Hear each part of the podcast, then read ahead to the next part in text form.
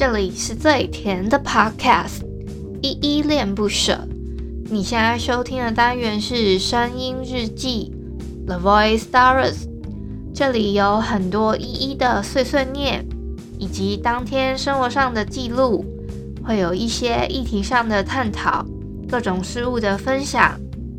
那我们就开始吧。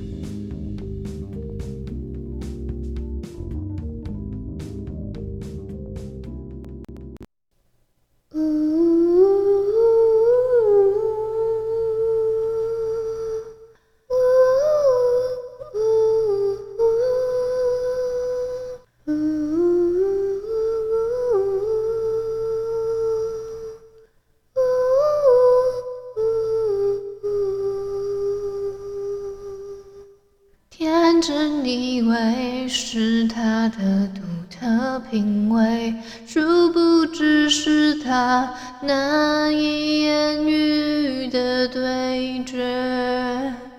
字幕画面分割上演谍对谍，而谁是谁？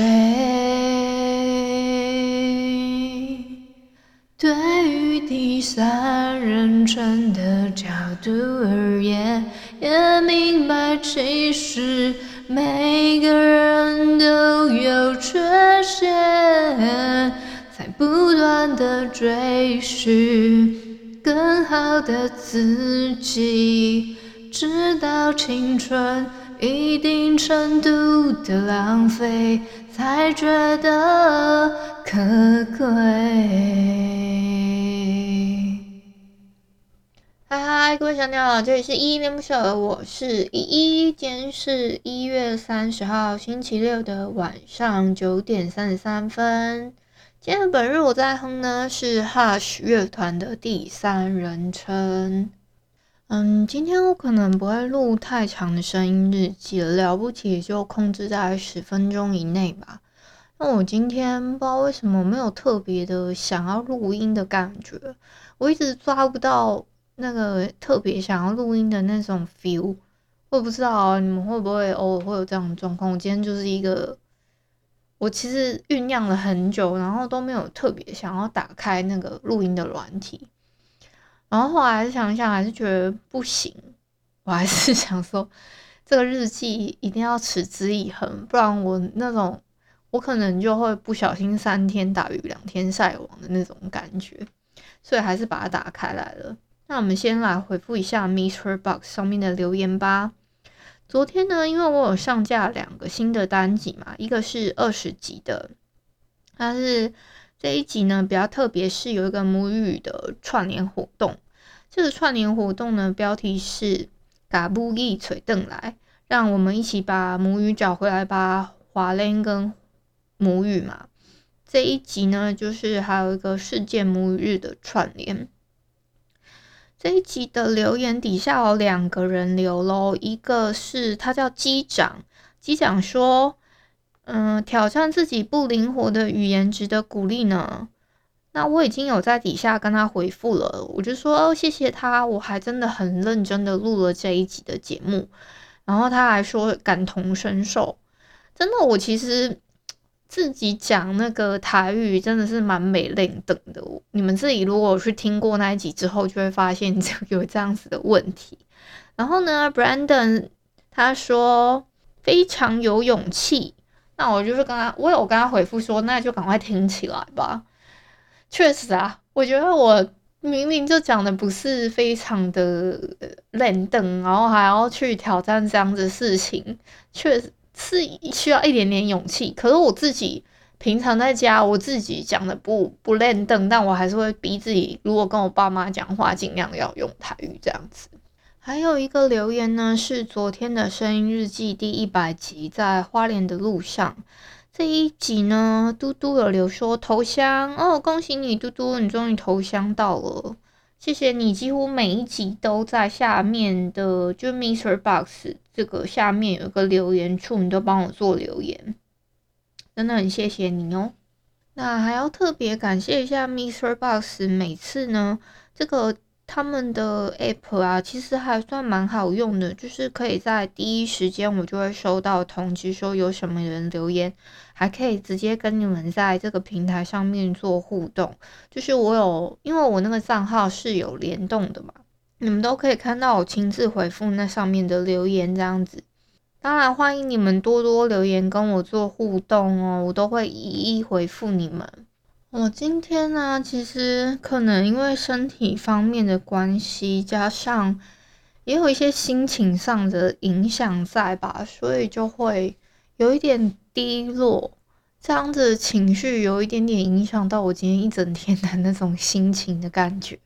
所以我那个一，我其实很早我就想要录了，我大概七点多的时候我就想说，哎，要不要赶快先把声音日日日记的部分先。录一录，结果我就一个迟迟不想要打开那个录音团，你不知道不知道为什么，就是会突然觉得说，哎、欸，我不是不是说不想更新，而是那个录音的情绪一直没有达到，我觉得好像可以录音的那种感觉。可是现现在是因为已经是这个时间了，我有点那种不得不的感觉。我不知道你们会不会这样，我现在是一个这样子的状态。我虽然有找了很多的话题想要跟你们聊，可是我其实我应该是说，我这两三天感觉到了一个挫折，我觉得我有一点点被平台绑架。然后我就看到，尤其是这几天，我开可以蛮明显的感受到那个感觉的。然后我甚至有点不能理解，说为什么是。有一些这样子的摆放的事情，我其实是非常的不能理解。那我就会觉得说，我是不是被平台绑架了？后来想想，我觉得也有可能是我自己的问题，让人家觉得我的说话人家听不下去，所以现在没有什么人在听。但我后来想想，不对，我还是我应该要看的是继续在听的那些人，而不是那些没有继续听的人。所以我最后还是选择打开这个录音的软体，而不是选择今天要暂停一次。那今天有一段话我想要跟你们分享的是李涵的他的单花瓶又怎样？你可以是青花瓷。它里面有一段话说：看不见对手的高度，那是因为你的高度不够；看见了对手的高度，却又视而不见，表示你的气度还不够。嗯。这段就分享给你们，就是你们要看清自己努力的目标在哪，那你的对手跟你的高度在哪。今天我本来有准备了一些话题，其实我一直都有在收集一些 D 卡的文章，想说可以跟你们做讨论。我就跟你们分享一篇在心情版上面的吧，它的标题是“二零二一年新一代设计展”。这个女生她应该跟我一样，也是念设计相关科系的。她说最近疫情又升温了，新一代设计展还在如火如荼的准备中，不知道今年会不会停办。月初的时候，甚至他有 mail 给新一代的单位去咨询，说：“哎，今年的展览的状况怎么样？”可是那个单位就可能主办方没有人回应他。在灯会啊，还有其他的大型室外活动都停办的情况下，像他们这种室内活动，不是应该更要多注意吗？甚至，其实我自己看到这篇文章的时候，还蛮有感触的，尤其是南部的同学，因为大家大部分都是包车，甚至还要叫饭店，就是那那一段时间，我们好像通常都是五月份的时候举办嘛，在那时候大家都要驱车北上，甚至要包车，还要包饭店。这些都是一部分哦。像我当初在当总教的时候，我是没有顾虑到我，我没有照顾到所有的人。我有时候甚至还会觉得回回想的时候，我都还会觉得有点拍谢，想说有点对不起当时的同学，就是没有帮他们安排可能住宿的地方，还要他们自己去找等等之类。这个都是一部分。还有的时候就是那个展览的状况，我觉得我也没有说 handle 到多好。这个。驱车北上事情啊，其其实南部还蛮多很有名的设计学校，可是呢，大部分的设计资源等等的，其实在北部比较多，甚至好一点的状况的一些工作室，甚至设计公司都在北部。我也不知道为什么会是这样的状况，这是目前来说我自己观察到的现象是这样。应该说，对南部学校而言，他们要驱车北上是一个他们可以宣传学校的一个时间。对他们来说，这个展览是非常重要的。这个疫情如果停办的话，其实我自己觉得，如果因为这样子设计展可以停办，对学生来说是一个我觉得改成在线上形式。裁判呢，他们可能可以就用别的方式去审审核，说这一次的怎么样。可是会有一个情况是说，他们可能像有一些什么场地设计奖啊等等，这这个要怎么评分，我就比较纳闷这一点而已。可是我觉得停办其实对我们来说是一个可以更值得思考的事情。像我们每次这个设计展，其实我觉得应该每一届都有这样的质疑：为什么我们一定必须要驱车北上？只是为了给学校做宣传嘛，就这样。我只这只是我一个纳闷的点而已。其实我觉得我刚刚聊到每一届都会有这样类似的问题，是因为其实都会被学校方打下来，就是说，哎，不行啊，我们还是要利用这个时间去做宣传。可是我觉得更值得思考的事情是，我们都被这一个叫做新一代设计奖或是新一代设计展这一件事情给绑架了，好像不去就变成不。不得不怎么样？就所以每一届，我觉得不只是我们那一届有提出这样的质疑，后续的可能有一些学弟妹，甚至老早之前的我们的学长姐，早就已经把这个问题给讨论烂了。可是每次还是一个因为不得不，那我们还是会包车驱车北上这样子，做一个曝光啊，帮学校宣传啊，招生的类似这样子的一个展览。当然，我们有时候有想，我之前在自己跟朋友讨论的时候，有说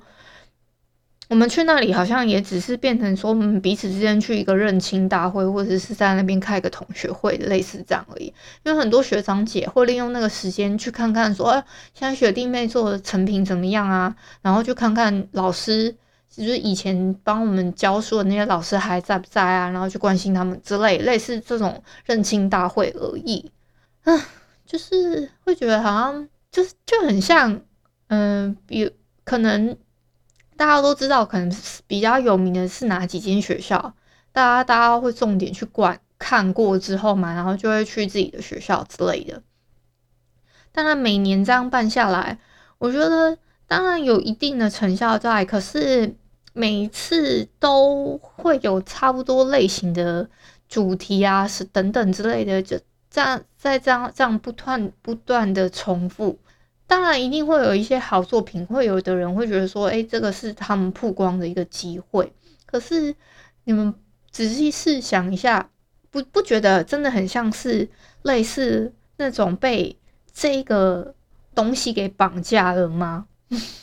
好吧，我觉得你们可以思考看看。感谢你今天的收听。如果你喜欢我的节目，欢迎帮我动动手指，在节目的下方留言给五星的好评哦。你是使用 Apple Podcast、Spotify、KKBox、喜马拉雅、Mixer Box，记得订阅跟追踪。若你是在 YouTube 收听，请帮我 CLS，就是订阅、按赞跟分享。以上的 Podcast 平台你都没有使用的话，可以上网搜寻“依依恋不舍”，恋是恋爱的恋，爱你哦，么么哒。或是下载 Hoost 这款 APP，Hoost 是 H O O S T，它是以社群互动为主轴，每一集都可以在节目的下方按赞跟留言，是由台湾本土团队制作的一款有质感界面的 APP 哦。行有余力的话，可以小额赞助依依恋不舍，请依依喝一杯饮料，那就晚安啦。如果你是早上或是中午收听，就早安跟午安，Adios。